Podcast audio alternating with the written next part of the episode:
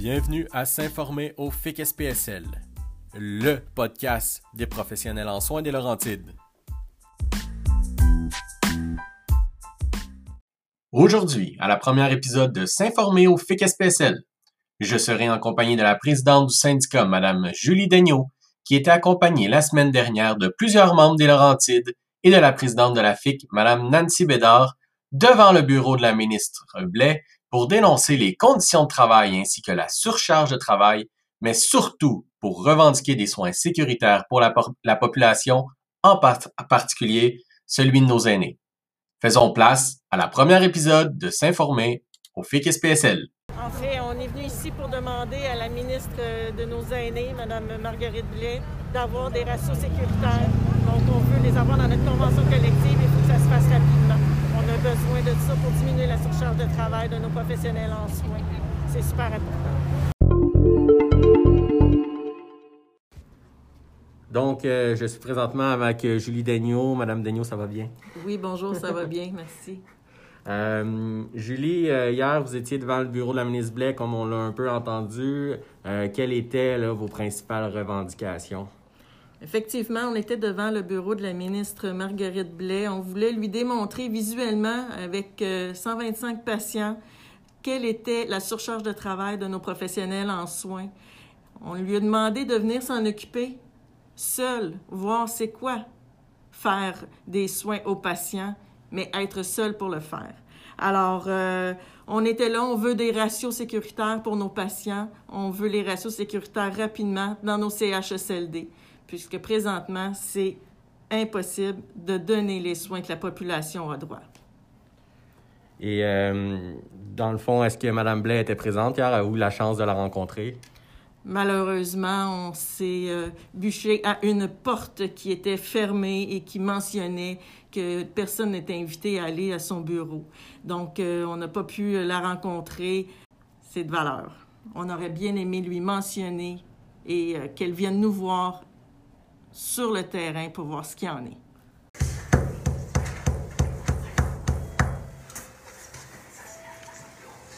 Oui, Madame Blais. Force est de constater que n'est pas son poste, elle. Hein? Les professionnels en soins sont dans leur poste, mais pas Madame Blais. Alors, on va essayer de la chercher autrement.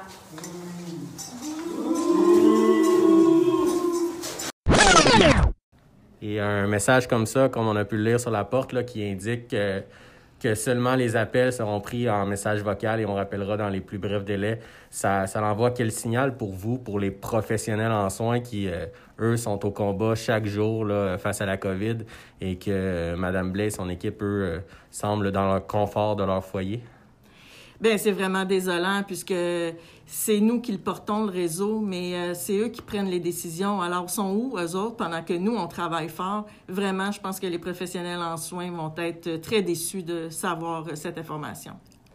Et euh, revenons au ratio, parlons ratio du côté euh, des Laurentides, ça ressemble à quoi là les pires ratios là?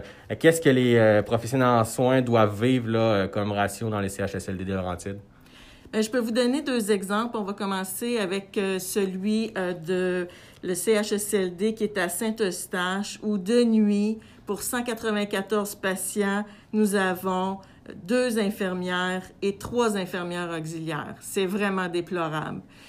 Le deuxième exemple que je peux vous donner, c'est le CHSLD à Drapeau des Chambeaux, où de nuit, pour 132 patients, il y a une infirmière et trois infirmières auxiliaires. Et présentement, ce CHSLD-là a une éclosion de COVID-19. Il y a 51 patients, alors qu'on se parle, sur 132 qui ont le test positif.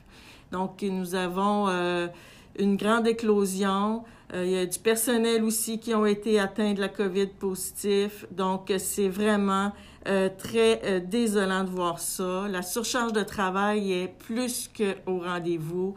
Euh, c'est de plus euh, vraiment inconcevable. il y a deux étages sur trois que les patients sont complètement en isolation. Donc, ça augmente le temps qui est fait pour aller donner les soins aux patients. Donc, la surcharge de travail qui était déjà existante, elle est encore augmentée. C'est inacceptable.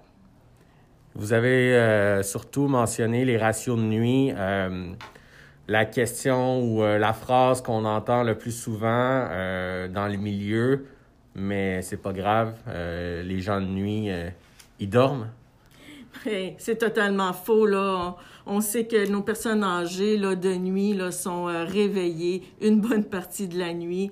Euh, même les siestes se font euh, autant de jours, de soir que de nuit, mais c'est pas des nuits complètes. Donc, les soins sont à donner et puis avoir toujours des décompensations qui se passent dans la nuit. Donc, il y a toujours des évaluations à faire à nos patients et toujours des soins à leur prodiguer. Donc, c'est un mythe. Là. La nuit, il y a des soins qui se donnent et euh, la médication, euh, l'évaluation, euh, tout, ça se fait de nuit. Là. Il, y a, il y a aussi des patients qui peuvent avoir des problèmes ou des maladies décompensées pendant la nuit. Effectivement, là, c'est à toutes les nuits, il y a quelque chose qui se passe, là, puis ça peut être à 2, 3, 4, 5 patients. Imaginez là, sur le nombre de patients qu'on a. Ces patients-là euh, sont pas des patients en pleine forme, là, on s'entend, hein, c'est des patients avec des maladies multiples. Donc, euh, c'est euh, vraiment un mythe que les gens dorment la nuit. C'est pas ce qui se passe. C'est assez difficile. Les ratios sont vraiment non sécuritaires pour l'instant. Je vais vous donner l'exemple de CHSLD Drapeau des Chambeaux, qui est à Sainte-Thérèse. Il y a 132 patients et euh, on a euh, une infirmière, trois infirmières auxiliaires. Présentement, sont en plus en éclosion de COVID. Il y a 51 patients positifs. Il y a deux étages qui sont en isolation. Donc, une surcharge de travail pour nos professionnels en soins. On a demandé du circuit personnel et ce n'est pas présentement autorisé. Donc, euh, c'est très difficile, c'est inacceptable, c'est inhumain. Les gens sont au bord du désespoir présentement. Et euh, vous avez aussi parlé là, qu'à euh, Drapeau des Chambeaux, il y a des éclosions. Euh, parlons un peu de la COVID actuellement vécue à travers les Laurentides. la situation va bien. Les professionnels en soins sont, sont en pleine forme, sont prêts à, à donner les soins à la population ou, ou depuis le début de la première vague, là, on, on, on s'occupe pas vraiment d'eux au niveau de la direction, puis ça fait en sorte qu'ils sont épuisés et les soins commencent à être difficiles à donner? Euh, effectivement, la première vague, elle a quand même fessé tout le monde. Euh, les gens ont eu également euh, des arrêts de travail suite à la COVID, mais également suite à l'épuisement aussi professionnel. on se relève à peine de la première vague et déjà dans la deuxième vague aussi, on a des, des membres qui sont très épuisés. Il y en a qui veulent démissionner. Euh, c'est vraiment difficile. De plus, les arrêtés ministériels qui sont euh, des mesures qui imposent des euh, conditions de travail difficiles, en fait, c'est qu'il y a un retrait de notre convention collective, donc beaucoup de temps supplémentaire obligatoire. il y a l'imposition de les professionnels en soins de travail 12 heures en ligne. Il y a euh, différentes euh, problématiques euh, et possibles retraits de vacances, de congés, de fériés. Les gens sont à bout, sont épuisés. ils n'ont plus de temps de se reposer. Donc, on ne sait pas où ce qu'on s'en va, puis on ne sait pas dans un mois quel sera le portrait des professionnels en soins qui vivent présentement beaucoup trop de surcharge, beaucoup trop d'épuisement, beaucoup trop de difficulté à être au travail et ce, de façon convenable pour donner les soins comme elle voudrait le donner, de façon humaine. Présentement, c'est inhumain.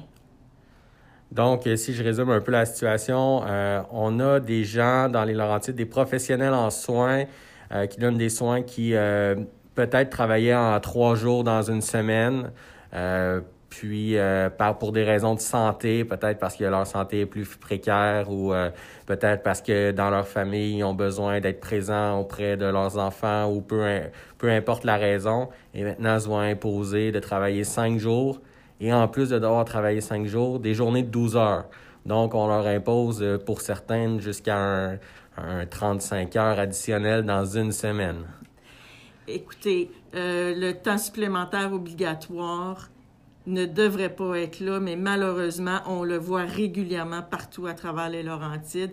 Et effectivement, les professionnels en soins qui veulent travailler à temps partiel pour différentes raisons, familiales, personnelles, euh, proches aidants, euh, donc euh, il y en a plusieurs qui ont été forcés à travailler à temps complet. Et c'est ce qu'on remarque un, un, début encore de cette pratique-là dans les Laurentides.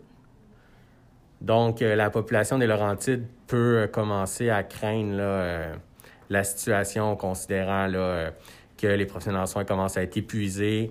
Et si la, situation ne change pas et si la, gestion ne devient pas un peu plus humaine avec les professionnels en soins, euh, il pourrait avoir des départs, donc manquer de beaucoup de professionnels en soins pour être capable de donner l'ensemble des soins à la population des Laurentides. Oui, c'est tout à fait ça. On sait pas où qu'on s'en va. Euh, là, euh, c'est juste euh, un, héca un, hécatombe là, présentement. donc, qu'est-ce que ça va être, là, les soins qui vont être donnés à la population? On ne le sait plus. On est dans un roulement tellement imposant pour les, le travail effectué que les professionnels en soins s'en vont euh, dans un cul-de-sac? Est-ce qu'il y aura encore plus de maladies, plus d'invalidité, plus de départs, euh, plus de démissions? Bien, euh, moi, j'en suis assez convaincue si les conditions de travail demeurent comme ça et qu'il n'y a pas un changement qui est fait par la direction du 6 des Laurentides. Julie, merci beaucoup. je pense que ce qu'on va pouvoir souhaiter, c'est que les, la population a entendu le message là, euh, de, de, de, de, demande d'aide pour, euh, pour arriver à obtenir des conditions de travail euh, décentes, humaines, pour pouvoir donner des soins et, être en mesure là, d'être présent au travail et de pouvoir être à, à 100% et surtout que le message a été entendu ce jeudi dernier là, par Madame Blais là, pour avoir à cœur euh, le sort des aînés. Euh, elle le dit souvent dans les médias. Euh, je pense que maintenant, elle doit passer de la parole aux actes et voir là, à, à, mettre en place là, les conditions gagnantes pour y arriver. Donc, Julie, merci. Merci beaucoup. Il faut prendre soin des professionnels en soins. Il faut prendre soin de nos infirmières, nos infirmières auxiliaires et de nos inhalothérapeutes parce que c'est eux qui donnent le service et les soins à la population. Donc, euh, faites attention à vous et merci beaucoup pour l'entrevue. Si Mme Blais veut vraiment améliorer la qualité des soins aux personnes âgées, notamment dans nos CHSLD, elle devra être la première à joindre sa voix à notre demande d'obtenir des ratios professionnels en soins patients.